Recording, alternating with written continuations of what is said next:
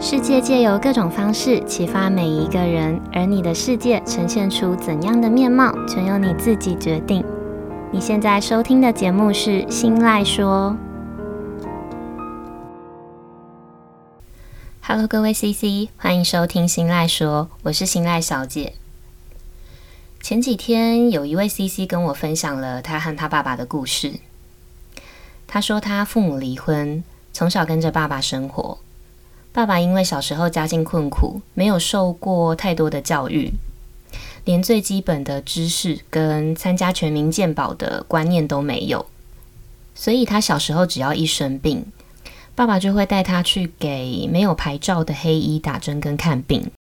然后他也猜测，爸爸是在工作上曾经在年轻的时候成功过一次，也因为太年轻就成功，所以造成了有一点高自尊心的心态。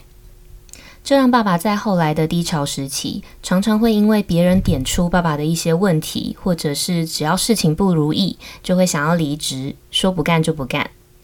那工作一下有，一下没有的，经济收入自然就不稳定，让他在高中毕业之前吃了不少的苦。出了社会之后的他，靠自己的力量还清了爸爸在他小时候积欠的健保费。才足以回归像正常人一样，可以拿着健保卡到医院看病的生活。他也靠着自己的力量还清了爸爸在当年没有能力负担的学费，结清了跟银行之间的债务。在二十五岁的那一年，终于得到了自己人生中的第一张信用卡。这个听起来很励志的故事，让他认为他所拥有的一切都是靠他自己的力量努力换来的。现在的他在外地工作，呃，也结婚生子了，有自己的家庭。爸爸没有工作之后呢，就依附着他。对他来说，爸爸在生活跟工作上没有帮上任何忙就算了，还常常跟他要生活费，甚至是惹出一些很麻烦的事情来拖累他。他说，他越来越不想见到他的爸爸，也越来越讨厌他。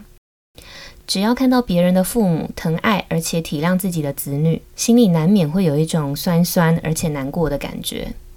然后会不自觉地把眼前看到的羡慕的画面投射到爸爸身上，跟爸爸现在的依附还有不体谅连接在一起，就会越来越厌恶爸爸，已经到可以说是趋近于恨的地步。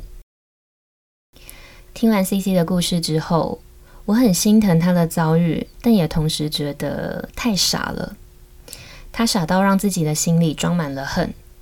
让自己的内在跟往后的人生都因此而变得畸形。跟别人比较从来都不是一件有意义的事，尤其你比的是家境、是父母这些没有办法选择的东西。你羡慕别人的父母、别人的家境，羡慕别人拥有的。你的眼里呢，看的就会永远都是别人，而不是自己，自然也就不会发现有些东西对你来说可能是理所当然的日常，但这些你拥有的东西，可能正是别人梦寐以求的渴望。CC 看不到爸爸养大他的那些年背后承受的压力跟走过的艰辛路途，他不知道爸爸其实是因为从小家境困苦，呃，没有受过太多的教育。所以导致了自卑，又因为这样子过于自卑的心态，才会建立起外在的高自尊心的高墙，形成了内在自卑、外在高自尊心的人格特质。拥有这样人格特质的人呢，大多数是不容别人质疑，听不进别人的批评，呃，也不太擅长示弱或向别人求助。爸爸的潜在个性呢，造成收入的不稳定。同时，也把外界的帮助跟获得知识的资源垄断，让他在过去的生活里过得蛮辛苦的。但爸爸也因为这样子的潜在个性，也可以说这是心理创伤。因为这样，爸爸经历了各种磨难，甚至活了大半个世纪都不知道这些问题的源头。在不知道这些源头的情况下，当然就也解决不了问题，只能一辈子被困在自己建立起来的高塔里。然后继续怨天尤人，他感受不到爸爸因为无知承受的苦，也没有办法理解爸爸内心的创伤，只是单就结果论的一并抹杀掉了爸爸在整个过程中曾经有过的好。但其实 CC 会这样也是可以理解的，因为自己做了什么，付出了多少啦，跟吃了多少苦，永远是自己最清楚。那别人的付出，往往都是要在有明显的差异的时候才会被发现，甚至是一件坏事，就可能可以很轻易的覆盖掉前面一百次的好事。CC 不知道的是，在那个时空背景下，即便爸爸没有足够的知识跟资源，他还是努力靠着自己的力量把 CC 养大成人，努力给他最好的，也没有让他挨饿受冻。只是没有人是可以在完全准备好的状态下才成为父母的，更多人是以为自己已经准备好了，但其实根本就没有准备好的那一天。大家都是在当了父母的过程中，不断的学习，不断的成长，所以难免会发生一些长大后的我们再回头看，会觉得无知跟很扯的事情。举一个我自己的例子，就像我爸曾经在我小时候跌倒受伤时，他很顺其自然的从口袋里面拿出了一包香烟，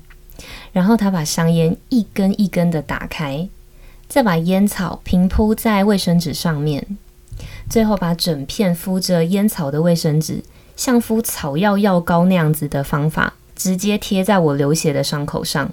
只因为在他的认知里，烟草是可以止血的。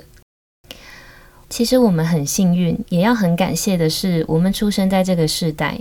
长大之后的我们，网络普及，资讯发达。我们开始熟悉网络，我们也懂得如何运用管道跟资源去寻找我们要的答案。最后，我们发现烟草其实并不会帮助止血的这个事实，反而会让医生难清理伤口，还可能造成伤口的感染。我们也拜这个世代的进步所赐，我们知道了全民健保的重要，我们也知道适度的为五斗米折腰，对长远的未来有多重要。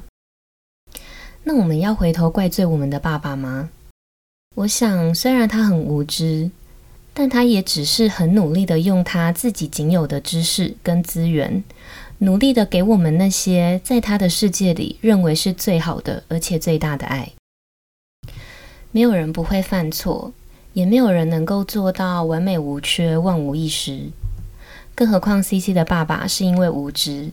所以犯了连自己都不知道的错。我觉得，如果非得要记住爸爸的错，那是不是可以连同他的好，跟他过往的付出也一起记住？你会发现，其实只要不是十恶不赦的错或坏事，只要父母曾经尽心尽力的养育你，那些小错真的不值得一提。但说这些的目的，不是因为父母养育过我们，我们就要全盘的体谅跟原谅，而是如果可以的话。我们其实可以试着去理解，试着去理解爸爸，理解他心理创伤造成的原因，理解这个创伤带来的痛苦，其实不是只有你在承受，因为创伤在爸爸身上，所以理所当然他需要承受的会是最多的。也可以想象得到，爸爸可能在你看不到的地方，失去跟承受的远比你以为的还要多更多。理解不是原谅，而是让自己不再埋怨。不再责备，是放过自己。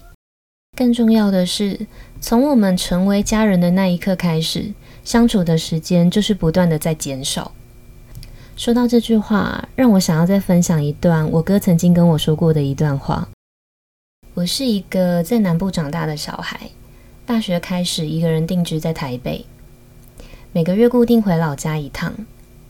但有时候因为工作忙啦、懒啦，或是跟朋友有约，就会索性不回家。所以那时候我哥跟我说：“现在爸爸六十岁，假设他可以活到七十岁，那就是剩下十年。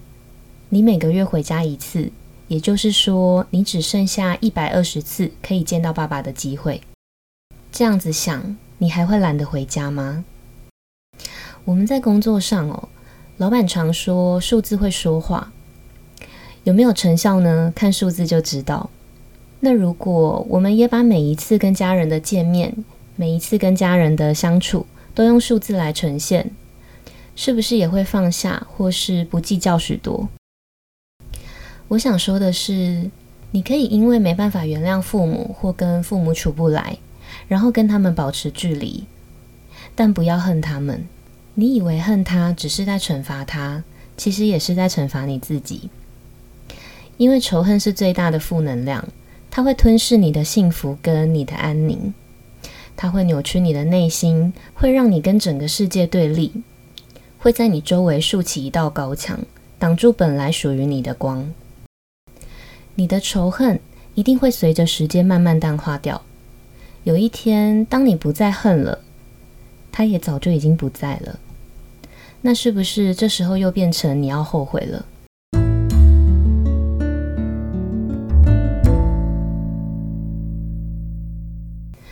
以上就是这集日常这件小事想分享的内容，也希望你会喜欢。那这个系列呢，会持续借由生活中的大小事或别人的故事，来分享不同面向的观点跟想法，期许能够透过节目的分享，激起每个人心中的反思力量。不知道今天的故事有没有让听完之后的你产生一点共鸣的感觉？如果有的话，希望能够带给你一些帮助。或是你身边刚好也有被困住的朋友，分享这集的内容，说不定能够帮助到他哦。那如果你也有其他的想法跟故事想跟我分享，或是你愿意成为我节目里的下一个 CC，